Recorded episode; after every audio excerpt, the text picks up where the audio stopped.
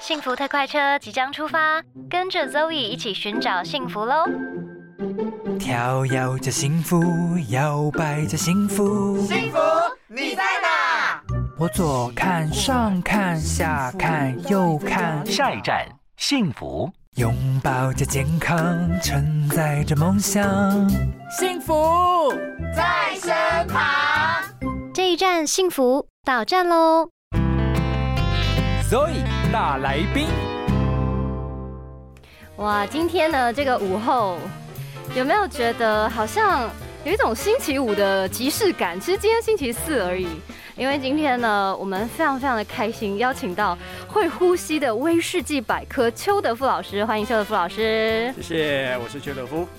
老师刚进来的时候，我第一句话就问他说：“老师，你酒量是不是很好？” 结果老师说他酒量不好，我不知道他是谦虚呢，绝对不是谦虚。嗯，对。哎，全威士忌界的人都知道这么一回事，真的假的？真的真的。可是老师，你要品这么多这么多的酒，你，因为我之前就是有就是考那个清酒历酒师嘛，然后人家也是以为我酒量很好，我说没有，我酒量超差，因为品酒的时候其实都是喝到嘴巴里面没有吞下去，是会吐出来的。哎，我们是这样子，我们清酒是这样，就是因为你要。短时间喝非常多种哦，所以其实对，就是你其实是喝到嘴巴，哎，你知道那个味道、口感以后，其实是不会每一杯都吞下去的。所以好啦，其实我相信老师 可能酒量真的没有很好。好了，老师，我想问哦，是。一般来说，提到这个威士忌啊，大家都会想到苏格兰威士忌，是没错。但老师出了一本书哦，叫《美国威士忌全书》，读懂美威的狂潮经典之作。哎，里面 不是我在说，这一本应该就是毕业论文的这个规格了吧？老师当时怎么会想要以美国威士忌为出发点呢？其实应该是这么说啦。我的前两本书是以苏格兰为主的，嗯，对我研究苏格兰威士忌大概也有十几年，嗯，然后我自己是觉得说，台湾是一个呃威士忌的一个消费大国，对。那自然应该要对每一个国家或每一种的威士忌都要有所研究。嗯嗯。所以你知道吗？这是我对我自己的期许，也是一种使命感。所以我要哦，把几个比较主流的威士忌，因为我们都知道，所谓威士忌有五大产国嘛。对。爱尔兰啊，苏格兰啊，美国、加拿大、日本。嗯。对。那我写完了苏格兰，现在写。美国，接下来应该还会再写其他国家。哦，所以老师整个真的是全，已经不能说是那个，已经算是全球威士忌会呼吸的百科了。也没有啦。哎，老师，那说实在的，你喝过这么多国家产的威士忌，你自己个人最喜欢哪一个国家的威士忌？我还是比较喜欢苏格兰。哎，终究喝了十几年嘛。等一下，老师，你今天带来这本书《美国威士忌全书》。好了，其实因为我。我其实对威士忌没有到非常深入的研究，只是以前就会诶偶尔觉得诶蛮好喝的，会小喝一下这样子。我好像自己也是觉得苏格兰威士忌好像也是最顺口、最好喝诶。应该是这么说哦，因为苏格兰有呃苏格兰威士忌有苏格兰威士忌的喝法啦。美国威士忌的话，其实我个人认为说你你不能用另外一种文化的方式去喝。不同的威士忌，我的意思说，你在喝苏格兰威士忌的时候，你可能采取的是那种欧陆文化的方式。可是你要知道，美国的威士忌的话，其实它就是一个非常的豪迈、奔放、狂野的。所以你要喝的喝法其实很简单，然后你可以加任何的东西都进，嗯，都可以，或者说你就喝下杯也可以。嗯，对。哎，老师，那我想问，嗯，那苏格兰威士忌跟美国的威士忌到底差异在哪里？差异很多啊，它是从原料开始就有差异。嗯，对，苏格兰的威士忌，就我们所知的话，就是麦芽威士忌嘛。嗯，对，那当当然它的原料就只有麦芽。对，它另外也有调和式的威士忌，或者是谷物威士忌。对，那就是用其他的各种不同的谷物。嗯，美国威士忌的话，其实。以波本威士忌为主，嗯，那波本威士忌是美国威士忌他们的国酒，嗯，你知道吗？所以那波本威士忌它主要的原料就是玉米，嗯，哎，所以从原料开始就有差异，然后后面的制作的方式的话，譬如说蒸馏的方式，苏格兰是用那种壶式蒸馏器做两次的蒸馏，那美国威士忌的话用连续式的蒸馏器啊等等这些东西。我觉得提太多技术细节，大家可能会不太懂。我觉得这本书已经到达那个我之前念那个历酒师的课本的状态了，因为它其实里面就是有讲到一些制成，然后而且最我觉得最厉害的是这里面那个历史哦，那个部分我真的实在是太敬佩老师，你到底是怎么样把这些历史读完，然后又浓缩融会贯通以后，然后把它写进去的？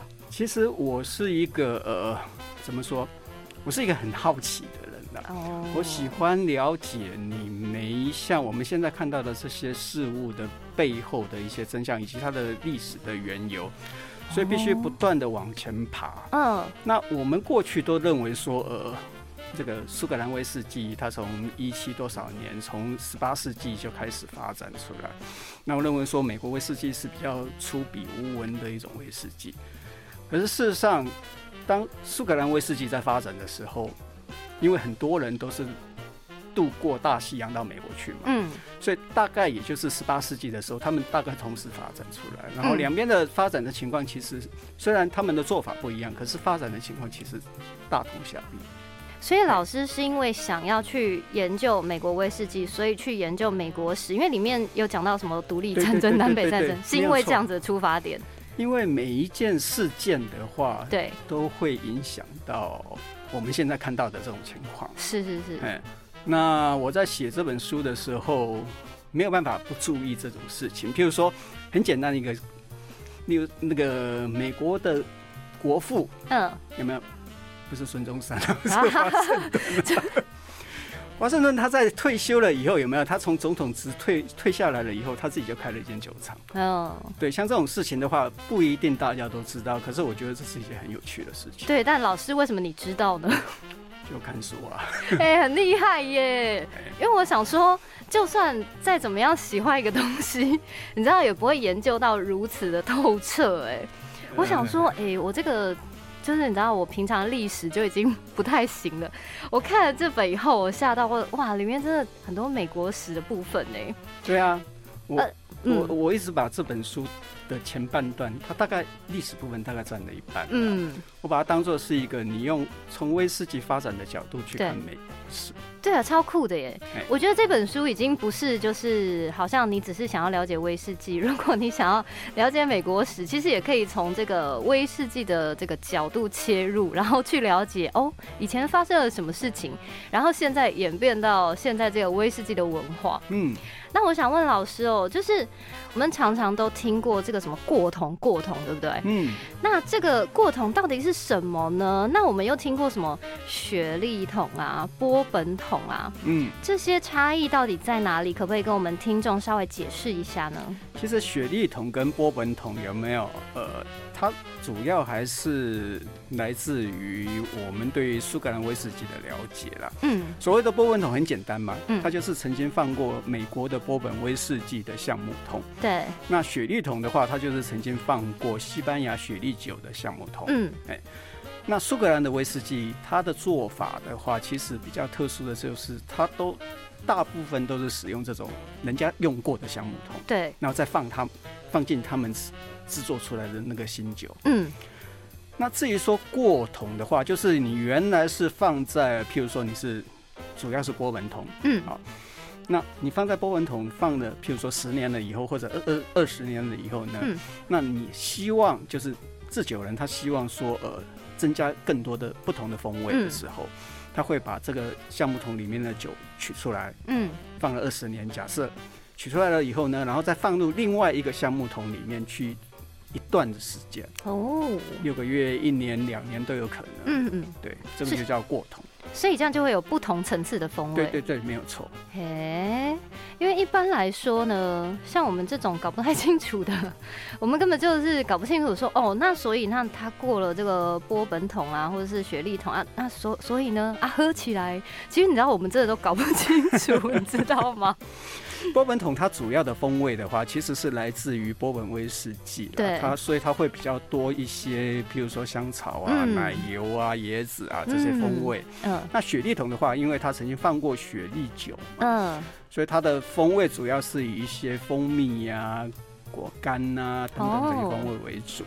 那过桶的时候，通常会用比较你原来放在比较轻的风味，然后加上一些比较重的。风味，所以通常会譬如说是拿波本桶，嗯，然后再放到雪莉桶里面去，让它多更多的层次。哎，那这个桶其实蛮重要的耶。哦，橡木桶非常重要。哦。老师，那我想问哦，像我们如果要挑选的话，嗯，其实坊间有非常非常多种，那常常会听到这个单一纯麦跟调和威士忌，嗯哼，那如果像我们听众可能不是这么了解的话，单一纯麦跟调和威士忌，它们差别到底在哪里呢？我先说明一下哈，所谓的单一的话，其实只有呃，到目前为止大概就只有苏格兰跟爱尔兰在用，嗯，美国现在正在推了，嗯。那单一麦芽威士忌的话，其实就是很简单，它的单一并不是指单一品种的麦芽，嗯，大家会有一些误解，它是指的是单一酒厂。哦，是这样。比如说格兰利威单一酒厂，它做的酒装出来，这个就是单一麦芽威士忌。哦，原来。格兰菲迪做出来的酒装出来就是单一麦芽威士忌。哦。那调和式威士忌其实分成蛮多种的，比如说调和麦芽。对。或者是调和谷物，嗯，或者是调和式，就是把麦芽跟谷物加起来，对，就是它来自不同酒厂的酒，对，或者说来自不同的原料做出来的酒，把它调起来。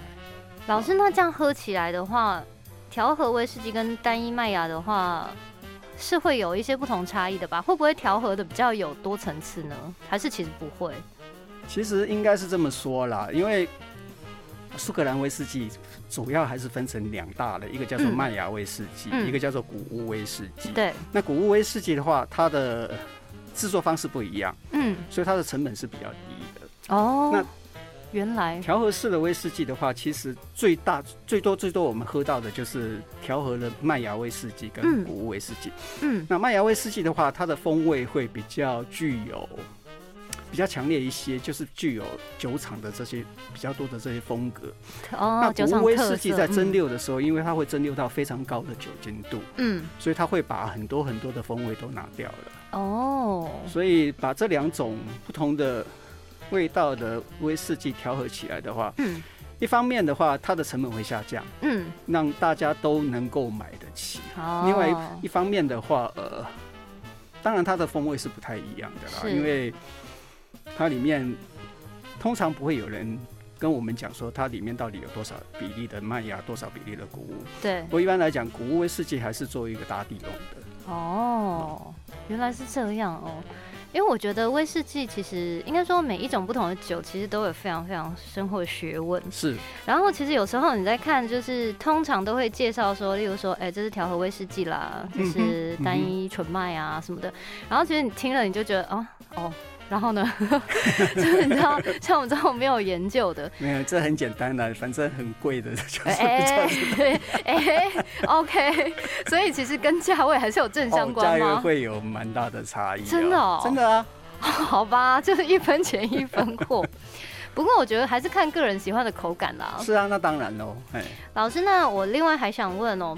威士忌开封以后呢，到底要怎么样存放？它到底会不会坏？因为很多人说不会坏啊。可是你知道，我家有一罐，就是那个酒标 感觉应该要风化了，然后那个瓶口已经有一点，就是你知道，感觉怎么好像黏黏的，我都不知道该不该喝哎。威士忌到底会不会坏啊？要怎么保存呢？呃，基本上威士忌它的法定规定，它的酒精度一定是四十 percent 以上啊，所以你要坏。很不容易，很不容易。不过你刚刚讲的情况哦，因为威士忌放久了以后，它的那个软木塞本身有没有？它可能会萎缩哦，它会萎缩。萎缩了以后呢，那空气就会跑进去，空气跑进去了以后，就会产生各种氧化的作用。所以你如果在这种情况下，可能它的味道会变质，甚至它真的会坏，哎，甚至会。我回去看一下，会里面已经长霉了，就水分跑进去。霉是不会啦，因为对，就是酒精度的问题。它不像葡萄酒啊，葡萄酒的那个瓶塞可能会因为发霉，然后发出对呈现那种 coke 的味道。那威士忌一般不会有这种情况。哦，所以其实大部分来说，你是好好的保存它，它其实是不会坏的啦。不容易坏，对，就是放在呃。就阴凉的地方啊，不要太潮湿啊，等等这些，其实这应该你放任何物质都是这样子啊。好，那老师，我想问你，可不可以就是跟我们的听众朋友？很简单的说，如果你今天我就是要买一支威士忌，嗯，但是我真的就是威士忌小白，我到底要怎么样挑选？从哪几个方面去？啊，当然价位是第一个考量啦，对，然后再来呢，还有什么其他的可以挑选的小诀窍呢？嗯，其实以苏格兰威士忌来讲的话，它有不同的产区，大概都有一些比较不太一样的风味。譬如说，我们常常听到艾雷岛的。这个产区嘛，对不对？嗯，它里面有非常强烈的这种泥美的味道。如果你，我觉得像这种风味的话，其实再怎么样都要去试一试。嗯，对，对啊，喜不喜欢以后再说嘛。你总是要试过了以后。嗯，那至于说一些其他的威士忌，其实我现在觉得调酒师都蛮厉害的。嗯。它都会尽量的走大家都喜欢的那种风味，就是比较轻柔的，然后甜美的，充满了各种水果的芳香物质，然后也有足够的那种油脂的油润度。嗯，那这些威士忌其实都可以去试。你说要怎么挑，其实这真的是一个大问题哦。嗯，因为你没有在喝之前，你要挑的话，老实讲，你也真的是无处着手。是，所以。一个很简单的办法就是跟你家附近的酒庄打好关系，因为一般酒庄来讲的话，它都会有一些的比较基本的款，然后它会开瓶，然后让你试饮。对你试饮了以后，然后觉得说哪一种味道你比较喜欢哦，再说哦，理解。或者是参加品酒会啦。哦，对对对，也是一个方式。对，台湾的品酒会真的非常多，嗯，每一家。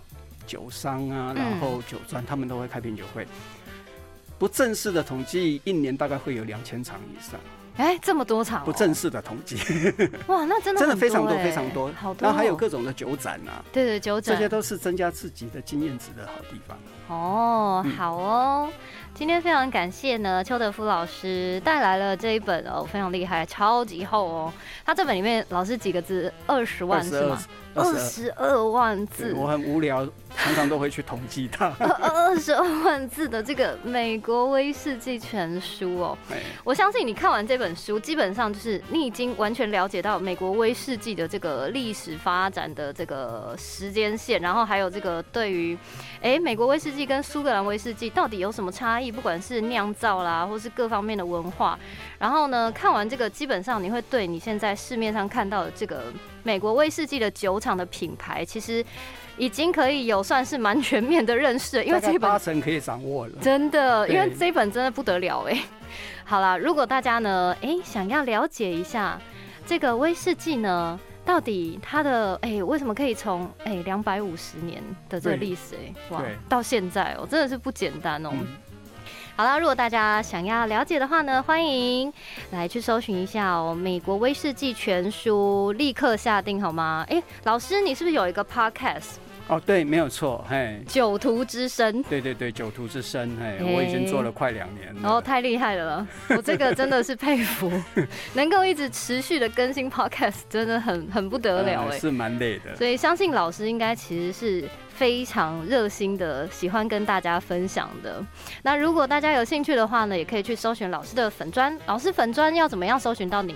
呃。我的粉砖名称叫做威士忌镇长。嗯，对，好，所以大家只要搜寻威士忌镇长，就可以看到邱德夫老师喽。嗯，好啦，今天谢谢老师，感觉今天是要喝一杯？没有。好啦，那个开车不喝酒，喝酒不开车，警语我还是要说一下。然后适度的喝酒好不好？就是小酌品酒可以，但是不要豪饮，不要追酒，也不要灌别人酒。好啦，老师谢谢，谢谢。